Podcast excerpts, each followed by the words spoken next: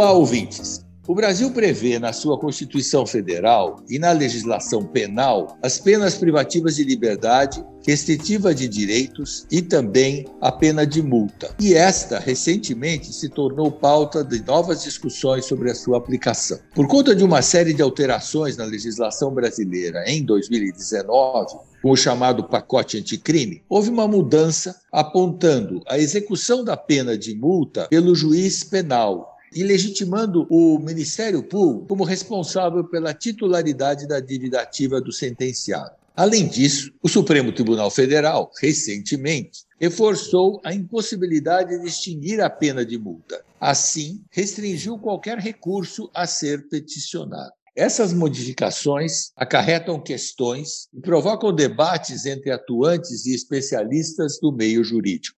Por isso que trazemos o tema para esta sétima edição do nosso podcast do Instituto Ação pela Paz, que tem o nome Olhar Mais de Perto. Eu sou Jaime Garfinkel, presidente e cofundador do Instituto Ação pela Paz, e proponho a vocês uma conversa mais aprofundada sobre esse assunto.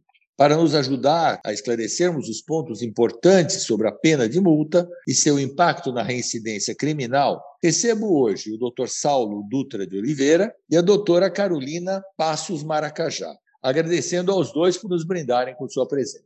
Vou conversar inicialmente com o Dr. Saulo Dutra de Oliveira, que é defensor público em São Paulo, para que fale aos ouvintes sobre a pena de multa.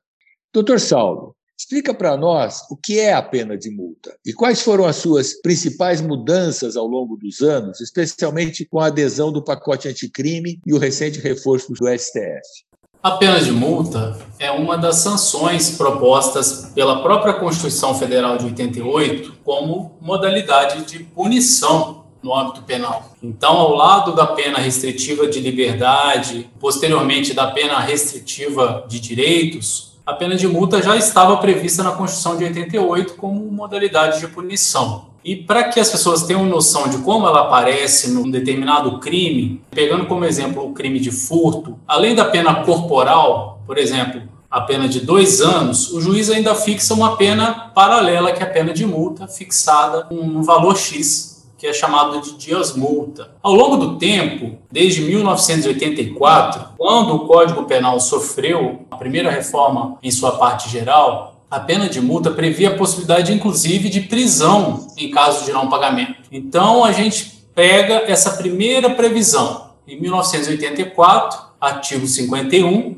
se a pessoa, quando solvente, ou seja, ela tinha que ter a possibilidade de pagar, se ela frustrasse o pagamento, poderia gerar prisão. De 1984 até 1996, portanto aí um, um período bastante longo, houve uma modificação na legislação e esse artigo 51 do Código Penal deixou de prever a possibilidade de prisão. Foi um grande avanço no sistema brasileiro. Você deixar de possibilitar a prisão de alguém em virtude do não pagamento de uma pena que tem um caráter pecuniário. O que, aconteceu com a redação, então, desse artigo 51? Ele passou a considerar a pena de multa como uma dívida de valor, ou seja, que não poderia mais ser convertida em prisão. Além disso, determinou a aplicação das normas relativas à fazenda pública. Para que as pessoas entendam, a multa é fixada no processo penal. Só que, na hora de cobrar,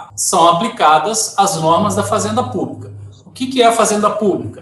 É uma outra justiça. É uma justiça que cobra as dívidas que a pessoa tem com o Estado. Então, foi o avanço que teve entre 84 e 1996, quando houve a primeira reforma. Recentemente, o pacote anticrime ele fez uma nova alteração no sentido de fixar definitivamente a competência devolvendo para a execução penal. Ela continua não sendo possível ser transformada em prisão, ela continua sendo considerada dívida ativa, só que quem é o legitimado, quem é que vai cobrar essa multa do cidadão brasileiro é o Ministério Público não é mais a fazenda pública, não é mais o Estado, não é mais o procurador do Estado, e sim o Ministério Público, o promotor de justiça. Então foram essas inovações que ocorreram ao longo dos anos relacionados ao artigo 51. No meio disso tudo, houve os julgamentos, tanto do STJ quanto do STF, que é o promotor de justiça, o legitimado a, a cobrar essa multa.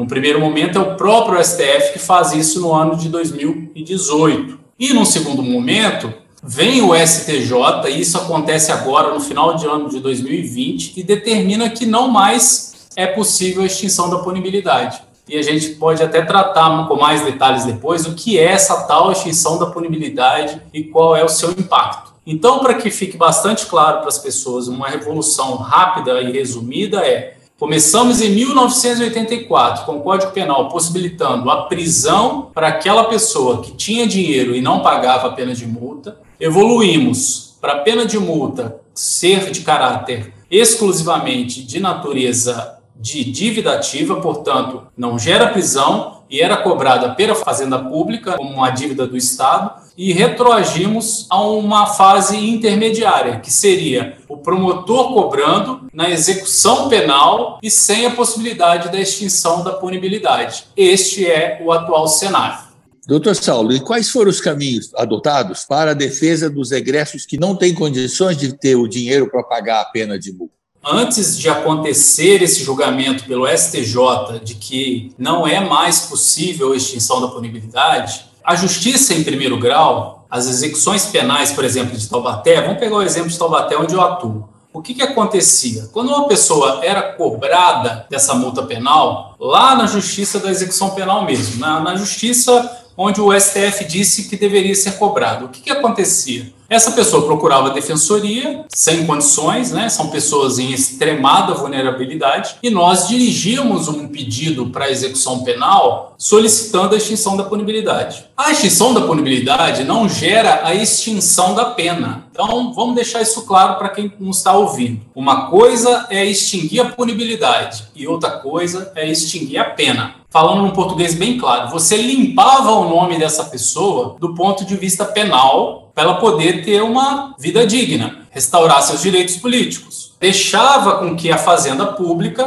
cobrasse com os meios que ela tem em suas mãos. Por exemplo, entrar com uma ação na fazenda pública. O impacto é muito menor. Eu dou o exemplo que bastava escrever o nome dessa pessoa no CADIM, por exemplo, é uma dívida ativa. A pessoa ficava com o nome restrito, só que restabelecia os direitos civis e políticos, que é o mais importante, que é o que a defensoria mais luta. No estado de São Paulo existe uma regulamentação que fala que execuções de até 1.200 UFESPs, o que é o UFESP? É como se fosse um dinheiro próprio do judiciário. Hoje representa R$ 34.900, é um, é um valor altíssimo. Até esse valor, a Fazenda Pública do Estado de São Paulo não executava. Ela simplesmente inscrevia no CADIM. Então não existia um processo de execução contra essa pessoa. E hoje nós estamos vivendo uma zona de incerteza. A gente não sabe o que o Ministério Público irá fazer com esses valores. Se ele vai executar a pena de 80 reais, se ele vai executar a pena de 200, de 100, de 30 mil. A gente ainda não tem a noção disso, pois os julgados do, do STJ são do final do ano. A gente espera que ao longo de 2021, a gente já está em maio, a gente compreenda qual é o fenômeno que vai acontecer. Se haverá uma enxurrada de ações de execução na execução penal, o que vai levar centenas de milhares de pessoas à mais completa marginalização, ou se haverá um corte, como a Fazenda Pública fazia, com esse valor bastante alto de 34 mil reais. Portanto, a pergunta, o que fazer, é um processo em construção. A Defensoria está construindo e irá construir o melhor caminho de acordo com a movimentação do Ministério Público, do promotor de justiça. Esse caminho a gente vai trilhar, creio que ao longo do ano e no mais tardar no ano que vem, até que a gente veja qual o caminho trilhado pelos promotores de justiça.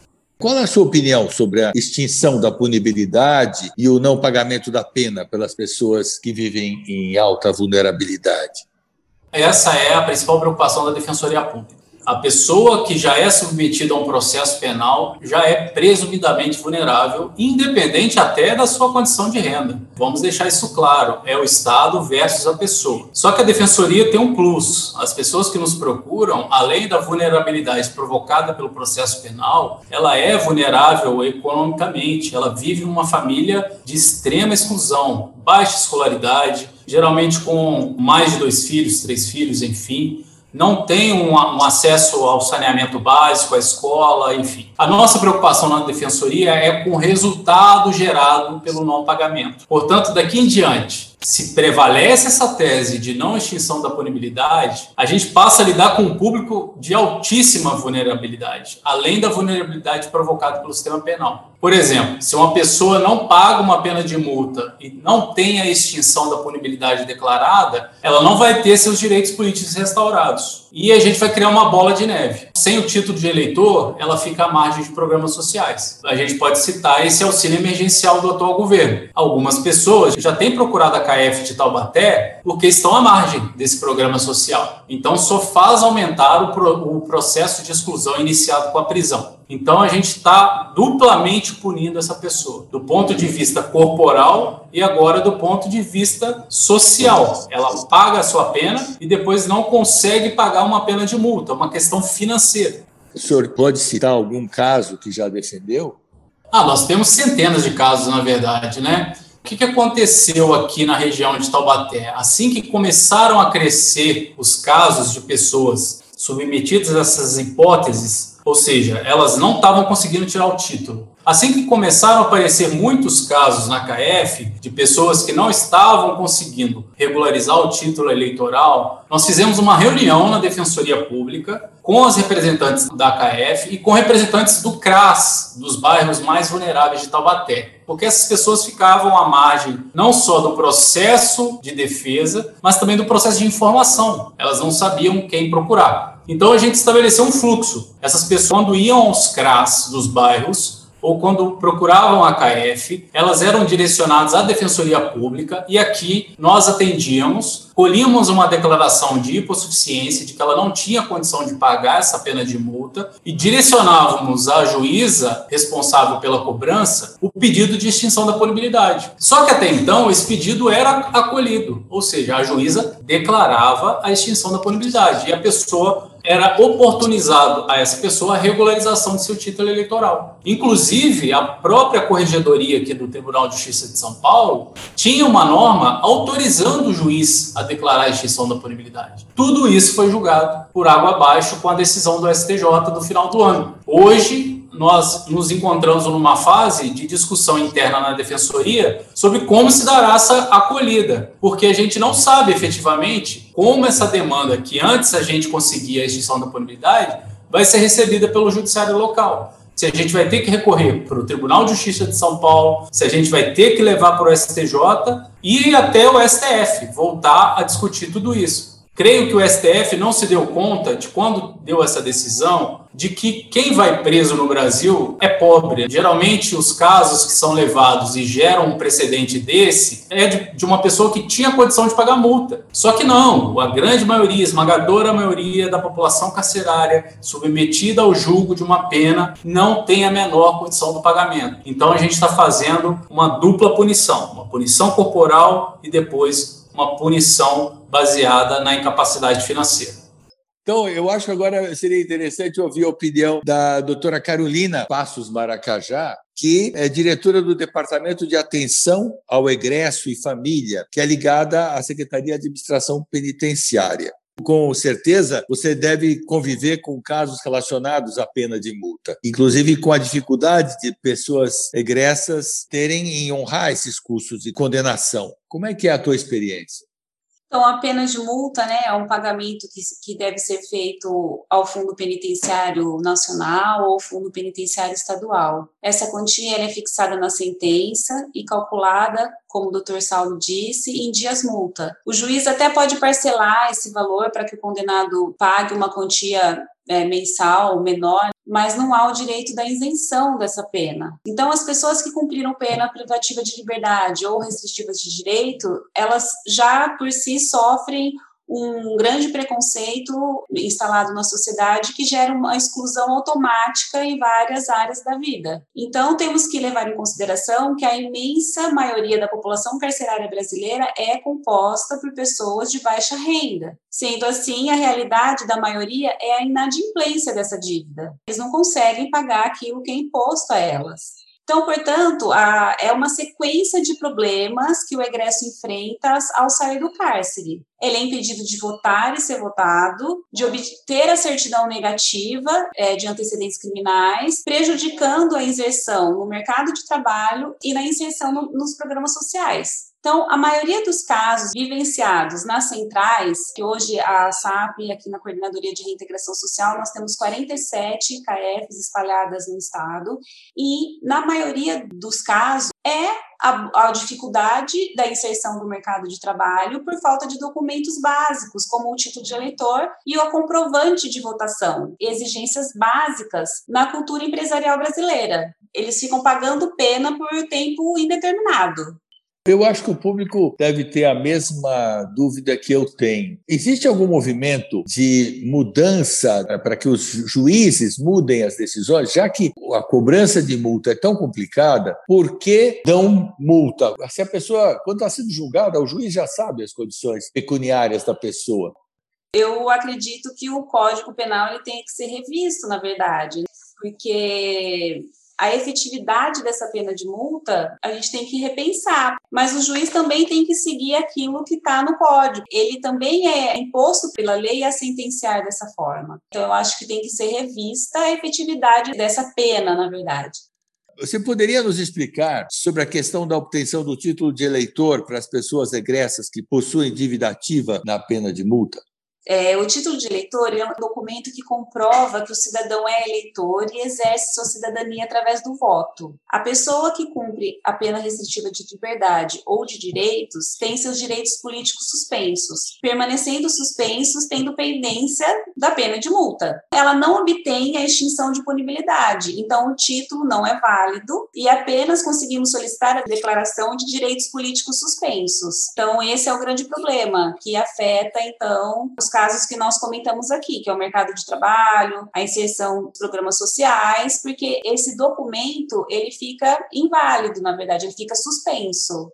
Quais os principais atores e movimentos da sociedade que são necessários para realizar uma mudança na lei quando tratamos das pessoas mais vulneráveis? Podia até doutor Saulo responder primeiro. No sentido da alteração, creio que a gente, infelizmente, está no momento fora da curva, né? Não temos perspectivas de que, com o Congresso atual, tenhamos uma nova alteração. O pacote de crime acabou de ser aprovado, a alteração do artigo 51 acabou de acontecer, e além disso, o STJ, como eu disse, acabou de fazer a fixação da tese de que não se extingue a punibilidade da pena de multa sem o seu pagamento. O que eu vejo como cenário possível é que o STF, o Supremo Tribunal Federal, rediscuta a questão sobre o âmbito de violação a vários postulados da Constituição Federal. E eu enumero a violação à dignidade humana, a proibição de penas de caráter perpétuo, a banalização da pena de multa, ou seja, não há um critério, por exemplo, de prescrição se essa multa vai prescrever no mesmo prazo que ela prescreve na fazenda pública, ainda não foi decidida essa tese. Se ela vai prescrever no mesmo tanto da pena corporal, que seria um absurdo, porque no Brasil a gente tem lapso prescricional de até 20 anos. Imagina uma pena de multa com prescrição de 20 anos. É uma pena de caráter perpétuo.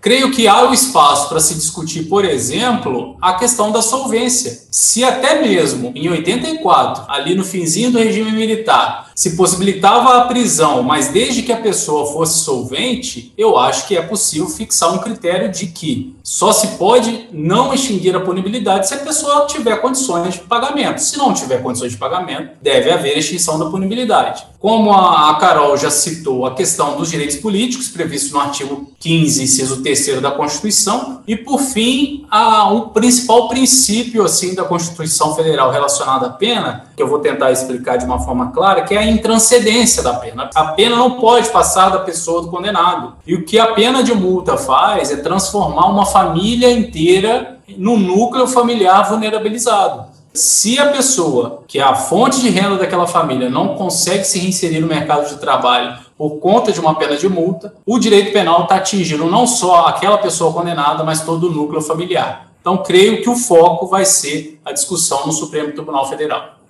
Doutora Carolina, quer acrescentar alguma coisa sobre os movimentos da sociedade que são necessários para realizar a mudança na lei? É, eu acho que em relação à aplicação da lei, eu entendo que o Poder Judiciário é o principal autor, mas o debate público também é fundamental. Envolver as organizações da sociedade civil, conselhos da comunidade, defensoria pública, enfim, todos que tiverem o entendimento que a impossibilidade do pagamento de multa não pode prejudicar a reintegração plena do egresso à sociedade. Temos que nos movimentar, porque só assim que vão pensar em mudar algo. Bom, está certo que leis têm que ser respeitadas, estão sendo, mas numa visão analítica, vocês poderiam enxergar algo positivo na legislação atual? Olha, do ponto de vista de uma pessoa que trabalha todos os dias para a reintegração social da pessoa egressa, penso que devemos repensar na efetividade da pena de multa. Ela é aplicada, mas são poucas as pessoas que de fato conseguem pagar, ou seja, fica essa, essa pendência, como o doutor Saulo disse, é uma pena perpétua, porque ele não vai ter condições de pagamento. Se ele sai do cárcere com todos os problemas, né, com preconceito, com falta de documentação, isso quer dizer, ele não vai ter trabalho trabalho. Como que ele vai pagar essa multa? Né? Ele não tem condições para isso. A reincidência criminal ela vai aumentar. Então, eu acho que positivo no meu dia a dia eu consegui ver. O que o doutor Saulo acha? É, o pacote anticrime como um todo veio para trazer um grande estrago para o sistema prisional que já era por demasiadamente deletério e a pena de multa só foi mais um ingrediente trazido para subjugar as pessoas. Então, o cenário é cada vez mais catastrófico. Além da superlotação penitenciária, teremos aqui fora uma superlotação de vulnerabilidade, um preenchimento, um quadro de, de vulnerabilidade grandioso, sem perspectiva de recuperação. Então, o foco, como a Carol disse, é de união daquelas entidades que desejam realmente a defesa dos direitos humanos. Carolina, Saulo, eu acho que essa conversa foi muito esclarecedora. Eu acredito que, para todos que estão nos ouvindo, assim como eu não, não conhecia esses detalhes que vocês colocaram muito claramente, muito didaticamente, eu correria na solução desse problema, porque vocês mostraram muito bem quanto ele pode ter consequências deletérias. E essa foi uma verdadeira aula. Né? Espero que as pessoas que estejam nos ouvindo se juntem em algum movimento para tentar ajudar o problema. Muito obrigado por compartilhar as experiências e o conhecimento de vocês com a gente. Para você que acompanha o podcast Olhar Mais de Perto, eu deixo um convite para que acesse o site do Instituto Ação pela Paz no endereço www.açãopelapaz.org.br, sem cedilha e sem acento, ou busque o Ação pela Paz no Facebook ou no Instagram e confira este e outros conteúdos interessantes. Compartilhe esse link com seus amigos. E hoje foi tão importante o que a gente falou aqui. Peço para as pessoas realmente compartilharem. E ajude divulgando o nosso debate para quem gosta do assunto, para quem se preocupa e para quem procura respostas para que essas questões levantadas tão brilhantemente pela Carolina e pelo Sal. Eu encerro com o slogan que a gente sempre encerra os podcasts do Instituto Ação pela Paz e em todos os nossos trabalhos. A paz de todos é a sua paz. E até breve.